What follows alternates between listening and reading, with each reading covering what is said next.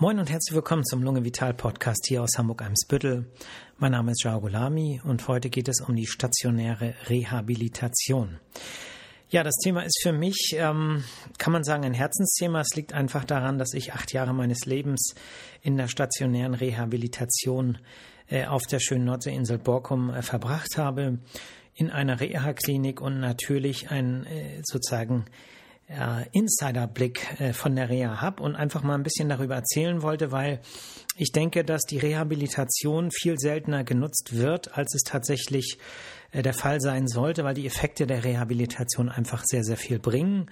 Und äh, für viele ist das so ein Wort, hm, Reha, Kur, äh, was ist das eigentlich?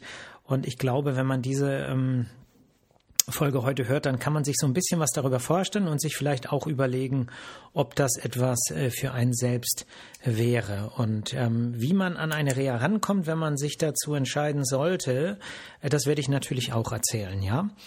Insofern äh, geht es heute um die stationäre Reha. Ähm, stationäre Reha deshalb, weil es theoretisch auch eine ähm, ambulante Reha gibt und ich als niedergelassener Lungenfacharzt beschäftige mich natürlich vor allem mit den äh, äh, Rehabilitationsmaßnahmen für Lungenerkrankungen. Und äh, da muss man ehrlicherweise sagen, dass es aktuell äh, kein, ähm, ja, kein richtiges Angebot mehr in Hamburg für, äh, für ambulante Rehabilitation gibt. Ähm, das ist so der Stand, den ich habe. Wenn jetzt in den letzten Wochen oder Monaten was äh, ähm, neu aufgemacht wurde, äh, dann äh, nehme ich alles zurück. Aber äh, ähm, die letzte Atemreha, von der ich äh, erfahren habe, die ist äh, vor kurzem, meine ich, verkauft worden und da gibt es, äh, das ist so ein bisschen eingestampft worden. Aber falls nicht, werde ich in der nächsten Folge äh, mich natürlich korrigieren. Das bedeutet, man muss, um Lungenreha zu machen, weg. Weg von Hamburg, weg von äh, zu Hause. Und das ist eigentlich auch etwas Gutes in diesem Kontext. Denn äh, warum sollte man überhaupt Reha machen? Ähm, dazu muss man sagen, eine Rehabilitation ist mehr als nur die Summe der Anwendungen, die in dieser Reha vorkommen. Ich werde gleich ein bisschen was dazu erzählen, was es da so gibt. Es ist letztlich das Herausholen aus dem Umfeld, aus dem eigenen Haus vielleicht, äh, wo sich äh, vielleicht auch so Sachen eingefahren haben, ähm, wie ich bewege mich nicht, ich habe so mein Umfeld, ich komme da nicht raus, ich spreche nicht mit anderen Leuten. Ich spreche jetzt äh, so von dem Patienten mit einer schweren COPD zum Beispiel. Da ist es häufig so, äh, dass es eine Abwärtsspirale gegeben hat. Die Patienten kriegen schlecht Luft, äh, bewegen sich weniger, ähm, verlieren dadurch Muskulatur und kriegen dann natürlich noch schlechter Luft bei Belastung und äh, fühlen sich dann auch psychisch schlechter. Das Selbstwertgefühl geht runter, die Selbstsicherheit geht runter. Äh, Patienten bekommen Ängste, äh, Ängste auch vor anderen Menschen und letztlich kann das dazu führen, dass Menschen dann letztlich äh, viele Jahre in ihren Wohnungen verbringen mit einem Schlauch unter der Nase, wo sie Sauerstoff durchbekommen. Und um aus dieser Falle rauszukommen, ist es äh, manchmal gut, äh, die Patienten quasi rauszuholen aus dem Umfeld, in ein ganz neues Umfeld zu bringen, was auch eine positive Auswirkung auf die Psyche hat. Ne? Zum Beispiel ein schöner Strand, eine schöne Insel, eine schöne Landschaft, vielleicht auch in den Bergen. Und äh, das zu kombinieren mit Kontakt mit anderen Mitrehabilitanten, mit Anwendungen, äh, das kann so ein äh, sehr starkes, ähm, so einen sehr starken Impuls geben, so eine Art Aufbruchinitiierung, um einfach auch äh, mit einem gewissen Schwung dann irgendwann nach drei, vier Wochen wieder nach Hause zu kommen und das eine oder andere im Alltag dann vielleicht auch zu ändern. Ne? Das ist so der Wunsch. Ähm, immer klappt es natürlich nicht, aber in vielen Fällen klappt es und deswegen ist stationäre Rehabilitationsmaßnahmen aus meiner Sicht gerade äh, nicht zu Hause gut. Insofern finde ich, wenn äh, Patienten ihr Heimweh überbrücken können und auch die Angst ähm, überwinden können, dann sollte man das in jedem Fall möglichst im Seeklima machen, weil das eben auch den Vorteil hat, dass man im Seeklima äh, hohe Aerosolanteile in der Luft hat, besonders wenn man einen Strandspaziergang an der Wasserkante macht. Und das äh, führt eben auch dazu, dass die Schleimhäute äh, zusätzlich unterstützt würden, äh, werden, weil einfach der Schleim dadurch äh, einen höheren Wasseranteil bekommt und deswegen leichter abhustbar ist zum Beispiel. So, ähm, ja, wie, äh, wie kommt man überhaupt an die Reha? Hm, ja, man muss einen Antrag stellen. Solange man berufstätig ist, ist der Kostenträger da für die deutsche Rentenversicherung und äh, da muss man erstmal gucken, ist man bei der Deutschen Rentenversicherung Bund oder bei einer regionalen deutschen Rentenversicherung äh, versichert. Und da kann man dann online einen Antrag auf Rehabilitation stellen. Das kann man, das soll man selber machen. Es gibt allerdings einen ärztlichen Befundbericht. Der muss von ärztlicher Seite dann ausgefüllt werden. Den kann man äh, seinem Hausarzt, seiner Hausärztin oder auch dem Lungenfacharzt oder wenn es um andere Erkrankungen geht, gibt ja auch andere äh, Reha Rehabilitationen natürlich, nicht nur Lunge ähm, dann kann das auch der Facharzt machen. Ne? Und dann äh, gibt es eben viele, die sind nicht mehr berufstätig. Wenn man nicht mehr berufstätig ist, ist formal die Krankenkasse äh, zuständig.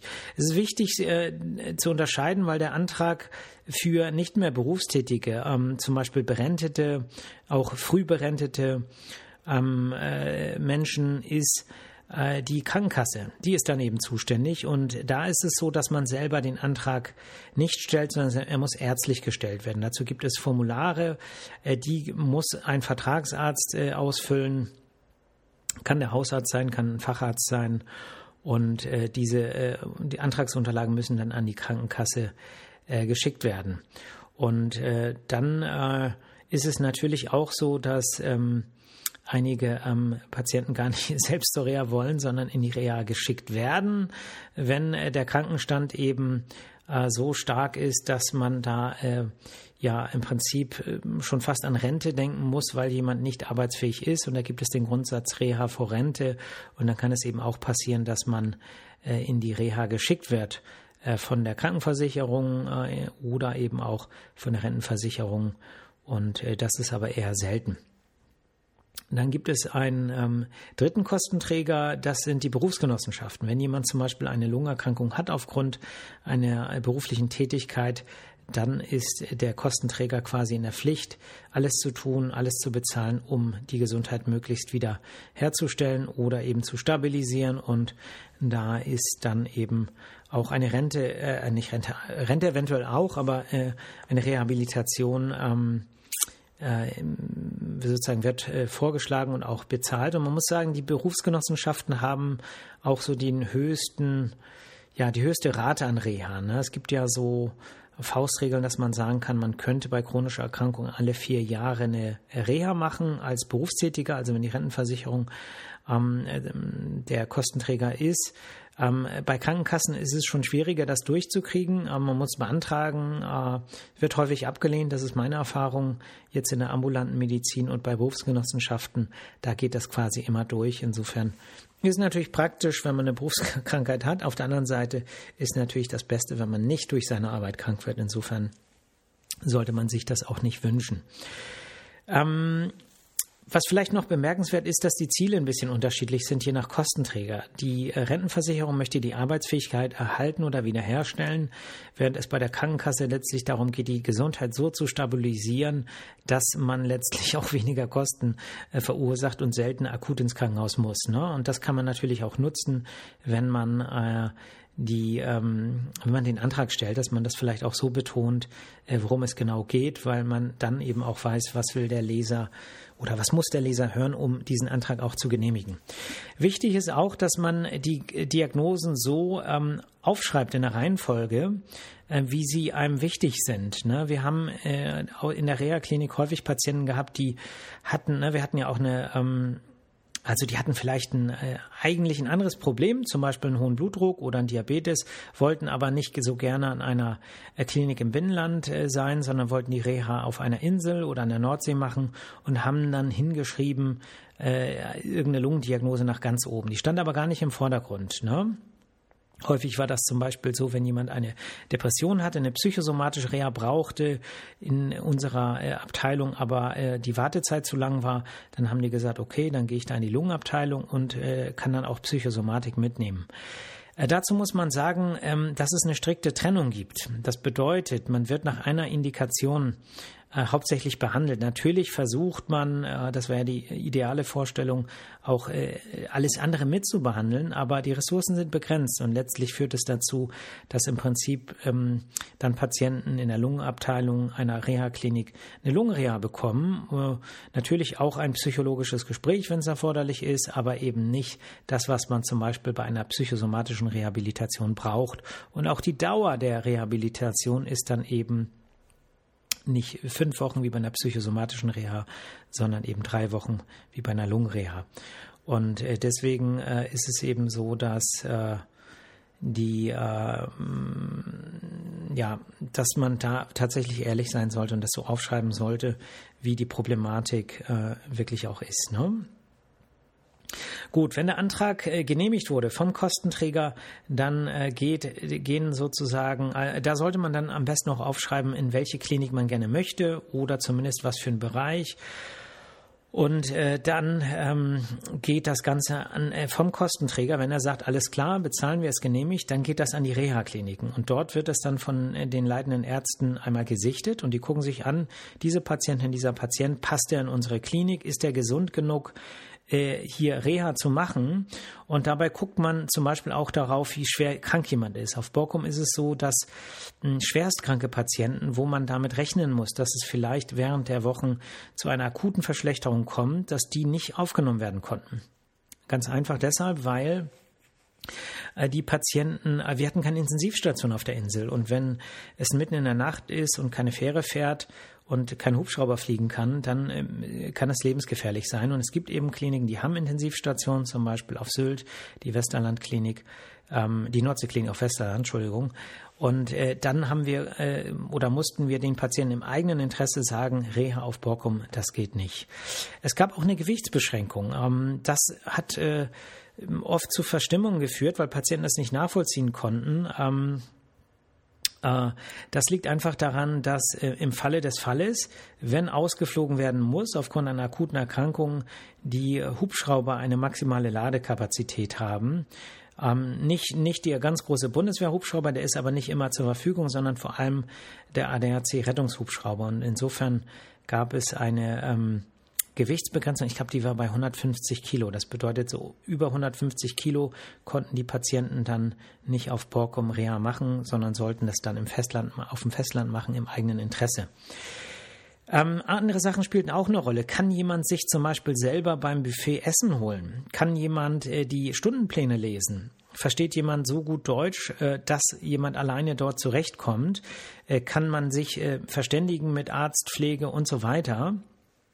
Und das waren alles Auswahlkriterien, nachdem man manchmal auch Patienten ablehnen musste und sagen musste, okay, das geht nicht, äh, das äh, ist hier quasi nicht durchführbar. Es gab Ernährungswünsche, die wir nicht umsetzen konnten ähm, äh, wenn äh, jemand auf alles allergisch ist und nichts essen kann. Wir haben äh, über die ähm, Diätät, also über die Ernährungsberaterin, vieles organisiert, aber manchmal kam äh, eine E-Mail, da stand drauf, äh, dass man im Prinzip gar nichts essen konnte. Und dann mussten wir dann auch sagen, dass ähm, die Reha dann hier nicht durchgeführt werden kann, weil wir auch äh, sozusagen irgendwie natürlich die Ernährung sicherstellen müssen. Ne? Also das sind alles so Sachen, die man auch bei der Antragstellung äh, bedenken sollte. Und im Zweifel fragt man vorher nach, schreibt es auf, ruft an, schreibt eine E-Mail, erkundigt sich, äh, bevor man dann auf die, die weite Reise vielleicht äh, auf sich nimmt, ähm, ganz von Bayern äh, nach Ostfriesland oder in eine andere Region zu fahren und hinterher stellt man fest, das klappt gar nicht. Man muss wissen, dass äh, es keine freie Zimmerwahl gibt. Ne? In der Nordseeklinik ist es so, wer die Klinik kennt, von außen Pfui, von innen Hui, äh, zumindest wenn man nach draußen guckt. Ähm, die eine Hälfte guckt auf die Nordsee und die andere Hälfte nicht. Und natürlich äh, können nicht alle auf die Nordsee gucken. Und äh, das ist auch nicht immer so toll, weil im Sommer, wenn das Kurkonzert läuft und die Band jetzt nicht so äh, die allerbeste ist äh, und den ganzen Tag von morgens bis abends spielt, dann äh, kann einen das auch äh, irgendwann äh, nerven. Und äh, dann ist manchmal ganz gut, wenn man auf der anderen Seite ist. Aber ähm, es gab auch Patienten, die deswegen dann gesagt haben, wir reisen ab. So, wir gucken auf den Schornstein und irgendwie fühlen wir uns dann schlecht äh, und wir reisen ab. Äh, das muss man vorher wissen, ne, dass es keine freie äh, Zimmerwahl gibt. Man kann natürlich vorher nachfragen und äh, wie das so ist. Ne, überall arbeiten Menschen, wie man in den Wald reinruft, so schallt es heraus. Äh, man kann natürlich auch manchmal was erreichen. Ne? Man muss einfach nett sein. Das gilt ja im ganzen Leben. Man muss nett zu den Menschen sein, freundlich und dann sind die Menschen auch freundlich zu einem selbst. Und insofern äh, kann man natürlich die Menschlichkeit auch ein bisschen spielen lassen, aber es gibt keinen Anspruch darauf. Ja, ähm, die Anreise, die wird ja auch, ähm, also die wird quasi bezahlt, die gehört zur Reha-Leistung dazu. Hm, da ist es natürlich gut, wenn man mit öffentlichen Verkehrsmitteln reisen kann. Es gibt aber auch Fälle, wo das nicht geht und wo dann auch die Rentenversicherung oder der Kostenträger die Anreise und die Abreise bezahlen. Und äh, manchmal gibt es auch Fälle, wo das eben dann mit dem Taxi passieren muss. Das hängt aber dann von der Prüfung der medizinischen äh, Situation ab. Ähm, oft war es so, dass Patienten abends angereist sind, weil sie den ganzen Tag unterwegs waren. Da ist natürlich wichtig, die Wettervorhersage zu gucken. Oh, wir haben alles erlebt. Bahnstreik, Patienten mussten wieder zurück. Sturm, Patienten mussten in Emden äh, übernachten im Hotel. Und äh, ja, aber in der Regel kamen die Patienten dann abends an, haben äh, eine kurze Einweisung von der Pförtnerin, dem Pförtner bekommen, haben dann anschließend äh, eine kleine Führung bekommen und erstmal äh, angekommen. Es gab was zu essen, was bereitgestellt wurde. Und ähm, dann, äh, ne, manchmal kommen die Leute dann um neun Uhr, zehn Uhr abends an. Ja, und am nächsten Tag gibt es dann äh, die ähm, Aufnahme äh, in der Pflege. Ne, man wird untersucht, man wird gefragt, äh, äh, nach diesem und jenem und ähm, Speiseplanwünsche äh, gibt man ab und so weiter. Und äh, dann erfolgt auch die ärztliche Aufnahme, man wird gesehen und äh, untersucht, Medikamente werden bestellt und so weiter. Ähm, ja, und dann kriegt man im Prinzip äh, im Rahmen des ärztlichen Gespräches die an die ähm, die äh, Anwendung verordnet. Ja, das bedeutet, es gibt so ein paar Standards, die kriegt im Prinzip jeder, aber man muss natürlich gucken, kann äh, jemand zum Beispiel Gymnastik machen, die besonders anstrengend ist. Wir haben verschiedene Gruppen, weil nicht alle gleich krank sind. Einige sind kaum eingeschränkt, andere sind schwer eingeschränkt und können kaum was machen. Und ähm, das wird dann sozusagen von ärztlicher Seite festgelegt und äh, an das Terminbüro geschickt. Und das Terminbüro äh, da, also das läuft alles elektronisch. Ne? Das gibt dann so Stundenpläne raus, die werden dann in die Postfächer der Patienten verteilt, so dass man dann äh, am nächsten Tag irgendwann oder jeden Tag täglich einen neuen Stundenplan hat. Man kriegt so einen Umschlag, da kann man die immer reinheften. Und ja, dann geht's im Prinzip los. Das ist die erste Woche.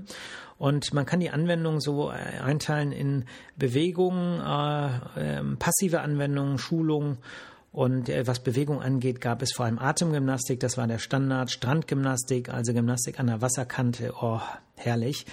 Ähm, ja, Wirbelsäulengymnastik, Nordic Walking, Yoga konnte man machen und äh, ich habe auch erlebt, dass viele, äh, die zum Beispiel Yoga überhaupt nicht mochten, äh, Yoga ist ja gar nichts für mich, äh, die haben es geliebt, wenn die es einmal gemacht haben. Das heißt, die Gelegenheit, und das ist ja auch der Sinn der Reha, Menschen mh, es nahe zu bringen oder es leicht zu machen, sich zu bewegen.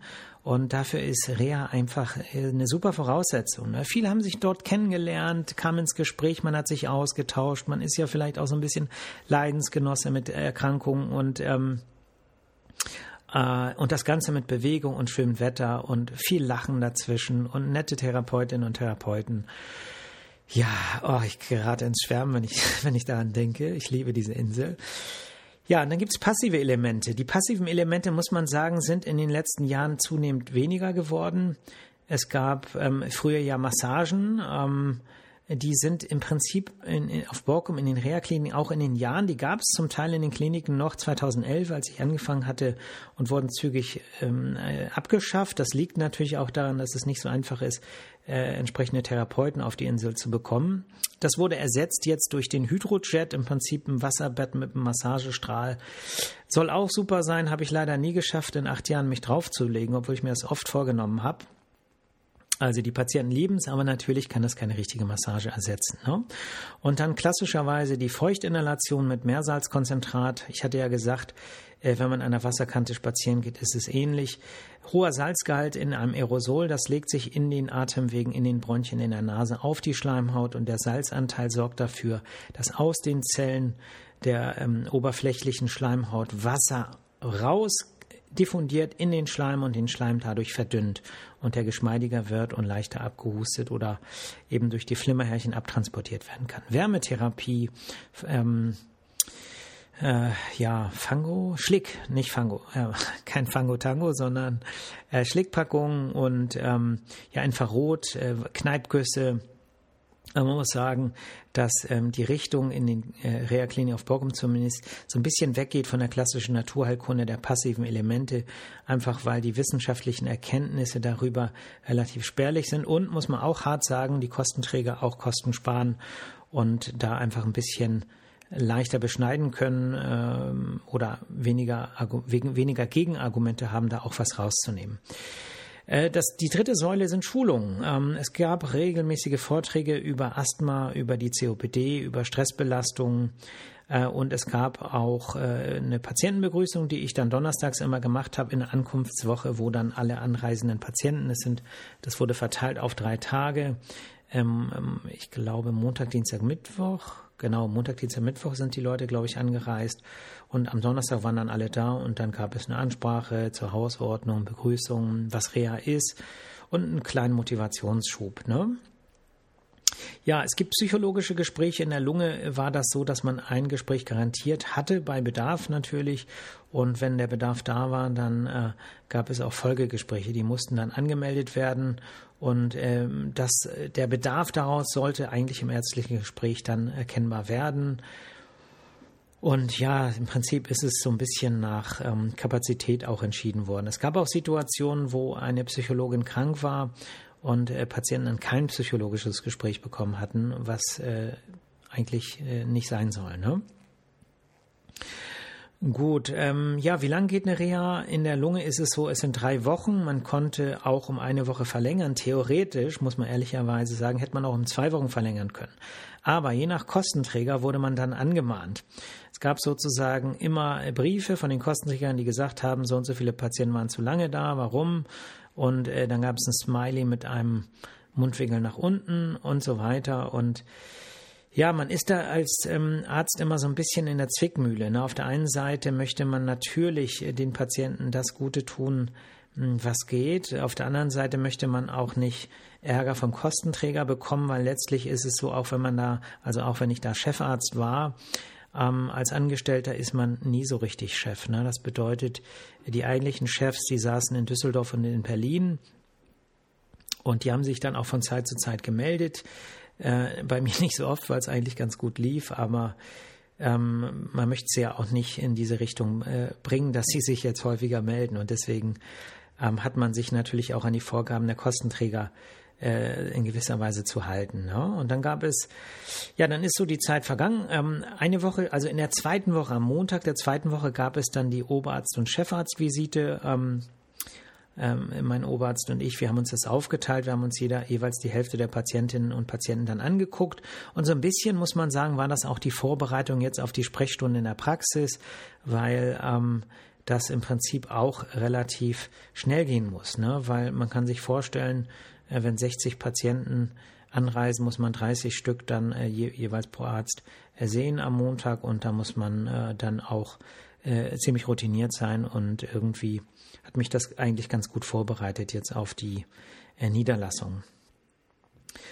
Gut, ja, dann gibt es eine äh, Verabschiedung, so haben wir es jedenfalls gemacht in der letzten Woche, wo wir dann auch so eine Art gemeinsames Feedback ähm, äh, erarbeitet haben und ähm, dann auch nochmal motivierende ähm, Worte für alle ähm, von Patienten selber rausgelockt haben. Das war so ein bisschen so ein Trick, dass wir ähm, äh, dann versucht haben, wirklich Patienten äh, zu reflektieren zu lassen, ähm, was ihnen die Reha gebracht hat. Und das wurde dann äh, verstärkt und jeder hat dann äh, vielleicht bei sich äh, Dinge festgestellt oder Erfolge festgestellt, die vorher nicht so festgestellt wurden. Aber man muss ehrlicherweise sagen, die eigentliche Arbeit beginnt nach einer Reha, ne? dass man den Schwung, die Impulse, die man bekommen hat, sich mehr zu bewegen, ja, über Gesundheit nachzudenken. Das eine oder andere an Ernährung, ach so, Ernährungsberatung habe ich vergessen. Äh, Vortrag natürlich auch äh, Schulung Ernährung. Und äh, da gibt es natürlich auch äh, entsprechende Einzelschulungen, je nachdem, wenn Patienten zum Beispiel auch Probleme mit der Ernährung oder mit dem Gewicht hatten. Ne? Aber da überhaupt drüber nachzudenken, die Ideen, dass man plötzlich sagt, okay, Bewegung das ist ja doch nicht so schlimm. Ich mache das jetzt einfach mal auch zu Hause. Guck mal, gibt es ein Fitnessstudio? Kann ich mir das vielleicht sogar verschreiben lassen von der Krankenkasse? Die hat ja auch ein Interesse daran, dass ich mich mehr bewege. Ja, und diese ganzen Impulse, die, ähm, die muss man dann umsetzen, weil wenn man äh, quasi nur ein paar Wochen in der Reha ist und äh, sich dort alles zum Besseren wendet, äh, man das aber nicht weiter verfolgt, dann äh, verpufft das irgendwann. Ne? Und letztlich muss man das eine oder andere mitnehmen und äh, den Strang dann auch weiter verfolgen. Und dann ist das eine tolle Sache. Und äh, ob man das schafft oder nicht, das liegt dann letztlich wieder bei einem selbst. Und äh, da hat man dann auch aus der Reha hinaus nicht mehr so viel Einfluss, weil letztlich sieht man die Patienten häufig nie wieder. Ähm, ich habe äh, Patienten zum Teil äh, mehrmals wieder gesehen, besonders die Patienten von der Berufsgenossenschaft, die kamen nämlich alle ein, zwei Jahre. Ähm, aber auch Patienten, die ähm, äh, alle vier Jahre eine Reha beantragt haben, die hat man natürlich dann auch, wenn man acht Jahre da war, mehrmals gesehen. Ne? Gut, also denkt drüber nach, ähm, wenn ihr Reha machen möchtet, wenn ihr berufstätig seid, Antrag selber stellen. Ähm, und das Ziel ist eben auch, was die Rentenversicherung angeht, nicht nur, also manche sagen, oh, ich bin gar nicht so krank, muss ich Reha machen. Es geht auch darum zu verhindern, dass es zu Erkrankungen äh, kommt. Und wenn man eine chronische Erkrankung hat, wie Asthma oder eine COPD oder eine Lungenfibrose oder andere Erkrankung, dann hat man meistens prinzipiell auch einen Anspruch. Und wenn man keinen Antrag stellt, dann, ähm, dann kommt man auch nicht in den Genuss. Und deswegen mein Appell, mehr Reha zu machen, insbesondere alle Patienten mit COPD und Lungenemphysem, also schweren Lungenerkrankungen, sollten mindestens einmal im Leben eine Reha gemacht haben und äh, sich auch trauen, äh, von zu Hause wegzufahren. Ich habe hier manchmal Situationen, wo ich äh, denke, Patienten sollten dringend eine Reha machen. Ne? Und äh, nee, auf keinen Fall. Ne? Und Angehörige drumherum möchten es gerne und äh, die Patienten selbst sagen, nee, mache ich nicht. Und ja, dann ist man auch so ein bisschen machtlos, äh, als äh, Angehöriger noch viel mehr als als äh, zuständige Ärztin oder Arzt. Aber ähm, ja, ist dann halt schade. Gut, Zeit ist rum. Ich habe es auch, ich muss nach Hause. Ich äh, wünsche euch allen ein schönes Wochenende. Mm, ja, gönnt euch irgendwas Gutes. Ihr wisst ja, meine Standardsätze, seid gut zu euch, seid gut zu anderen. Aber nur wenn ihr gut zu euch seid, könnt ihr auch gut zu anderen sein. Haltet die Balance und äh, bewegt euch. Ja, ich habe jetzt auch mir wieder vorgenommen, die Outdoor, äh, ähm, äh, was sagt man, Saison, die Outdoor-Saison wieder zu eröffnen und einmal in der Woche am Wochenende im Park zu laufen. Ah, ich laufe ja sonst im Fitnessstudio morgens vor der Arbeit äh, aber jetzt äh, wird das Wetter hoffentlich wieder so, dass man auch wieder draußen laufen kann, ein bisschen die Natur mitkriegt, ein bisschen Sonne vielleicht abbekommt oder zumindest ein paar Bäume sieht, ein bisschen Natur atmet und vielleicht auch dem einen oder anderen Menschen beim Entgegenlaufen anlächeln kann. Also, Hakuna Matata, ihr hört mich nächste Woche Freitag wieder. Macht's gut. Tschüss.